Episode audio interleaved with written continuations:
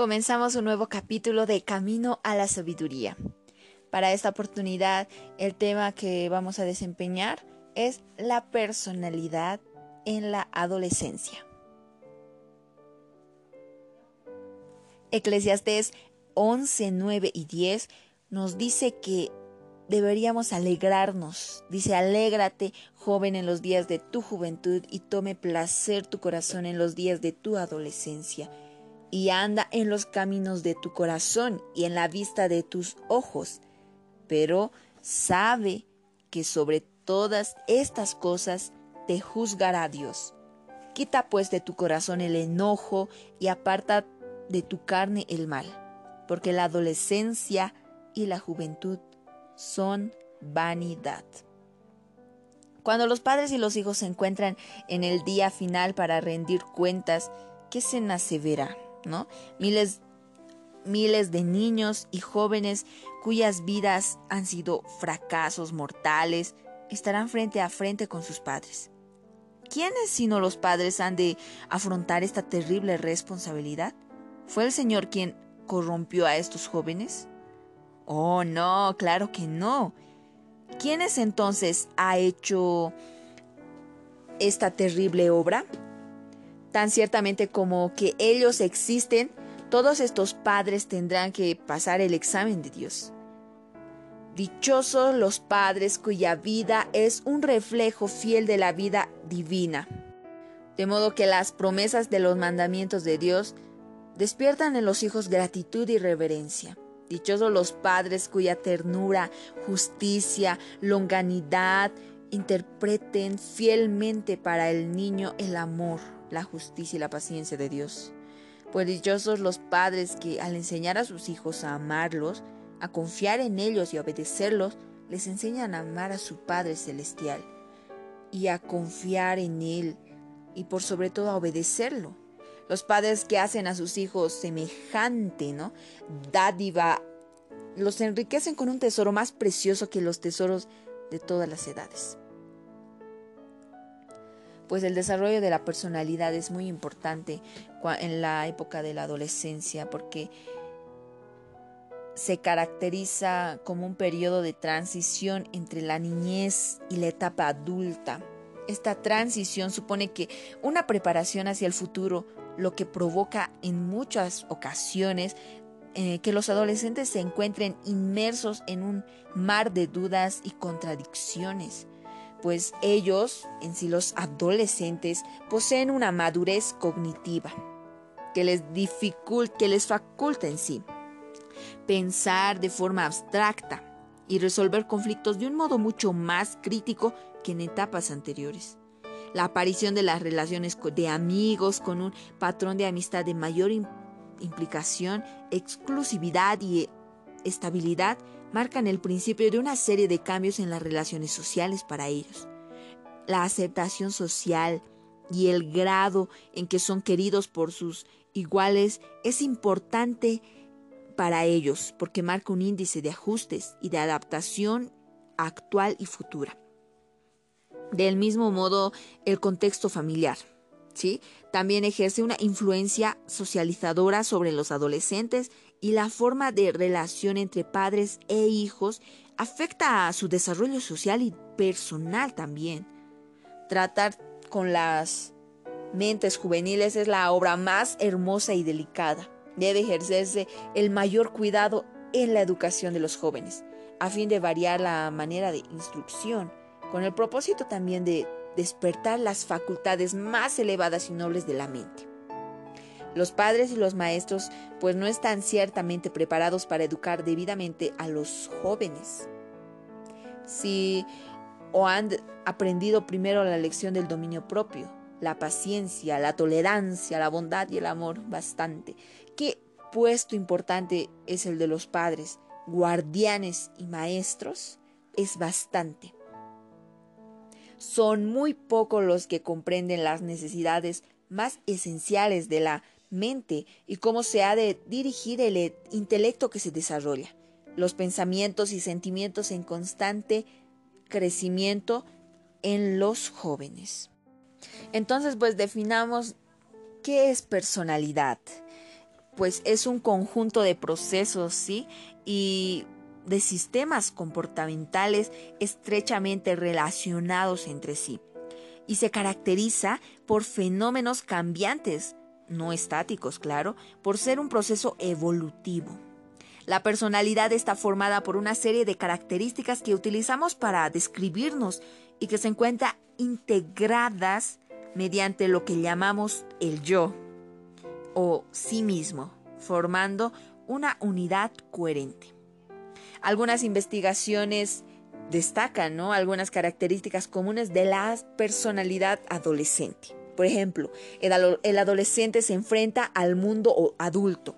El respeto y la admiración que tenían de niños hacia los adultos se desvanecen y en su lugar surge una actitud desafiante. Otro, el adolescente es argumentador, bastante. Realiza preguntas lógicas, trata de encontrar explicaciones. Los padres, frente a esa actitud, ya no pueden persuadir a los niños. Ya nada es verdad de lo que le dices. Otro también. Los adolescentes, eh, en su adolescencia, ¿no? Es un periodo de alta sensibilidad. Cualquier gesto, cualquier comportamiento se les hace pensar que están en contra de ellos sus relaciones sociales pueden estar en riesgo. También el adolescente presenta a veces una, una imagen inconsciente. Como siente tanta pasión por sus ideales, por su postura, tiende al extremo y hace que otros lo perciban como conductas incoherentes. La formación de la identidad en la adolescencia puede explicarse en función de una serie de, pasos regulares conocidos como estados de identidad. Por lo general, ¿no? La ciencia o en sí la adolescencia empieza con un estado de identidad difusa. Esta identidad implica que los adolescentes, habiendo o no pasado por un periodo de toma de decisiones, siguen indecisos, sin situarse en una dirección vocacional, ideológica e interpersonal. Otro estado en la adolescencia es el de mm, moratoria, que supone que los adolescentes se encuentran atrapados en plena crisis de identidad. Pues la búsqueda de la identidad se desarrolla durante, durante toda la vida. Comienza en la niñez y adquiere mayor preponderancia en la adolescencia este es un esfuerzo para darle sentido al yo, al yo y al mundo. No es una especie de malestar de maduración. Es un proceso sano y vital que contribuye al reforzar el yo del adulto. El concepto de sí mismo es el elemento central de la identidad personal.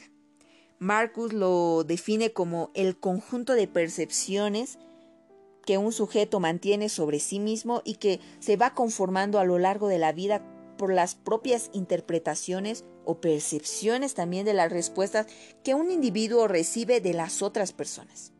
Aunque está claro que la imagen corporal ya está establecida bastante antes de la adolescencia, es como la llegada de la pubertad, cuando los chicos y las chicas se hacen necesario revisar y rehacer la imagen de su cuerpo de forma que en esta etapa la preocupación por el propio físico, fundamentalmente su atractivo corporal o su eficiencia física, pasa a ocupar un primer plano. No es extrañar entonces, por lo tanto, que en las descripciones de sí mismo se refieran a características físicas en una etapa de la adolescencia. Pero no es solo la imagen física lo que más importa al adolescente, sino que toda la representación de sí mismo constituye un tema bastante fundamental en la adolescencia, en sí su propio relato personal, tal como describía Kapla en 1984. Autoconcepto es autoconocimiento y engloba aspectos como autopercepción, memoria autobiográfica, juicios descriptivos, juicios evaluativos que la persona hace de sí misma y que surge de la comparación con los demás y conforman la autoestima, convirtiéndose ambos elementos autoconcepto, ¿sí? Y autoestima en conceptos complementarios que inciden sobre uno al otro. Todo el contenido del autoconcepto incluye elementos cognitivos, efectivos comportamientos en relación con la edad. El adolescente le da gran importancia al reconocimiento y aceptación por parte de los demás.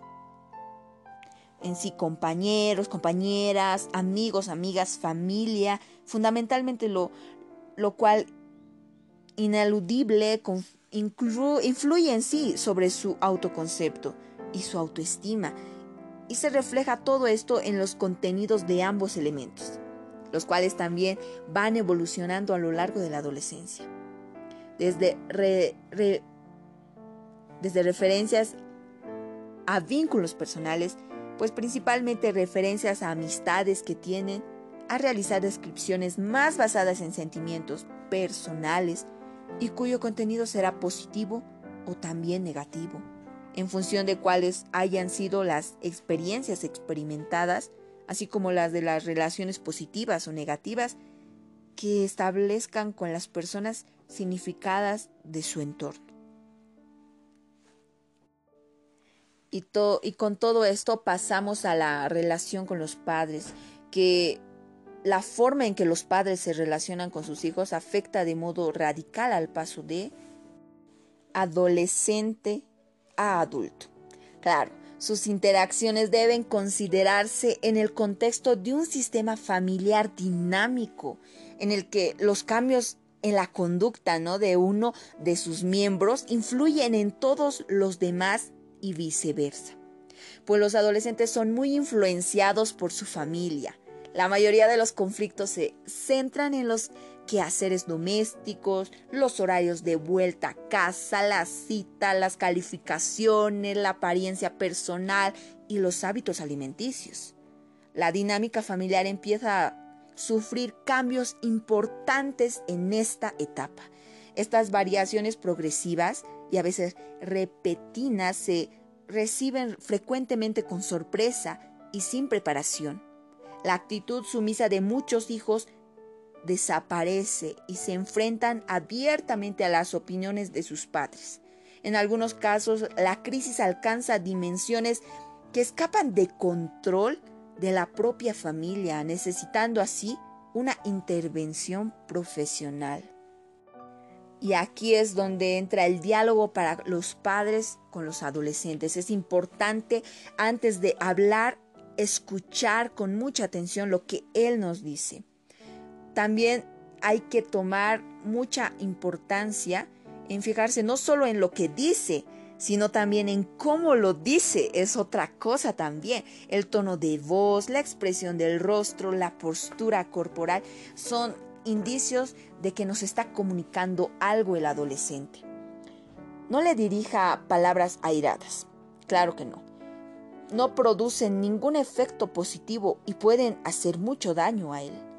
Dialogue, con su hijo a nivel profundo, no solo de lo que hace y a dónde va, sino también de sus dudas, sus temores, sus anhelos, eh, también sus insatisfacciones que él tiene. No se alarme si su hijo o hija habla poco. Claro que no. Es propio de esta edad transitoria. Todos los adolescentes no les gusta exponerse tanto.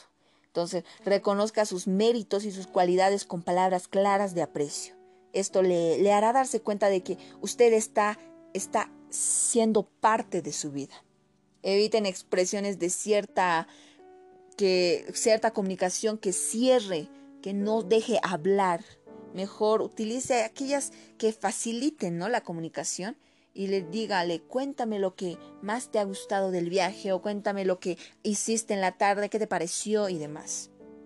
Pero con cariño, adviértale también que las consecuencias naturales de ciertos comportamientos que tenga va a caer sobre él.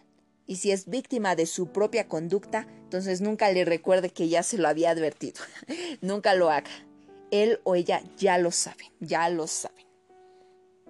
Entonces, con todo relacionado con los padres, empezamos a ver que el adolescente ya va a su contexto social. El centro social del adolescente ya va desplazándose desde la familia hasta el grupo de amigos, ¿no es cierto? Va más allá de lo que nosotros pensamos para él. En realidad, el adolescente no abandona la familia, sino que mantiene ambos puntos de referencia, ¿sí? El grupo de amigos, sin embargo, adquiere un lugar preeminente y puede llegar a ejercer más influencia que los propios padres. Los vínculos de amistad son intensos en esta etapa. De hecho, claro, se ha demostrado que la amistad para el adolescente está entre las cosas más importantes de su mundo. Los amigos son necesarios para el desarrollo equilibrado entre pares. Este grupo de adolescentes ejerce funciones específicas que contribuyen al desarrollo psicológico y social. La amistad también es importante para la emancipación en los padres, de los padres en sí. Establece relaciones heterosexuales y la afirmación de la identidad. Los adolescentes de hoy manifiestan para que para que exista una relación de amistad verdadera, ¿sí? se debe dar cuatro grandes características. Primero la confianza, luego la sinceridad, posterior a ello la fidelidad o lealtad también y la reciprocidad. Entonces, por lo tanto, para los momentos agradables como desagradables, debe formar parte de su amistad todas estas características que ya hemos mencionado. Otro ejemplo de transición social que también afecta a los proyectos de los adolescentes es que el impacto que los medios de comunicación social ejercen es bastante sobre el adolescente por la televisión, el cine, la música, bastante los mensajes publicitarios, las redes informáticas, pues influyen negativamente en la formación de la personalidad del adolescente si no es tratado con detenimiento es todos estos conceptos que les dijimos. Y ahí pasamos al trastorno de la personalidad y es un tema en el cual debemos poner mucho énfasis, porque los trastornos de personalidad son un grupo de afecciones mentales, ¿no? En las cuales una persona tiene un patrón prolongado de comportamiento, emociones y pensamiento también, que es muy diferente a las expectativas de su cultura.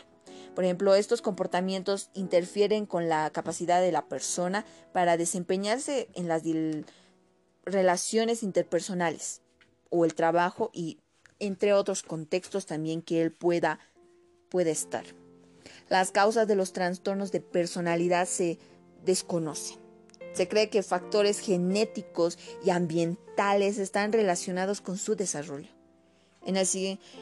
Y es así como vemos que el adolescente va a ir cambiando su personalidad con todos estos factores que mencionamos. Pero ahora, ¿qué podemos hacer? Existen estrategias de intervención mediante estos. Podemos mencionar tres, tres factores. El primero es que nosotros le podamos ofrecer nuevos derechos, sí, pero también deberes, no solamente es reclamar, sino también es dar, ¿no? Mantener un equilibrio con el tema de derecho-deber se puede permitir salir el fin de semana, claro, siempre, pero siempre y cuando hayan cumplido en el colegio. Importante también que vengan a casa a la hora establecida. En el caso de llegar más tarde deben perder privilegios. Lo importante es que todo adolescente aprenda que la vida está llena de normas y exigencias. No, no todo es libre, no todo es libertad, libertinaje, ¿no?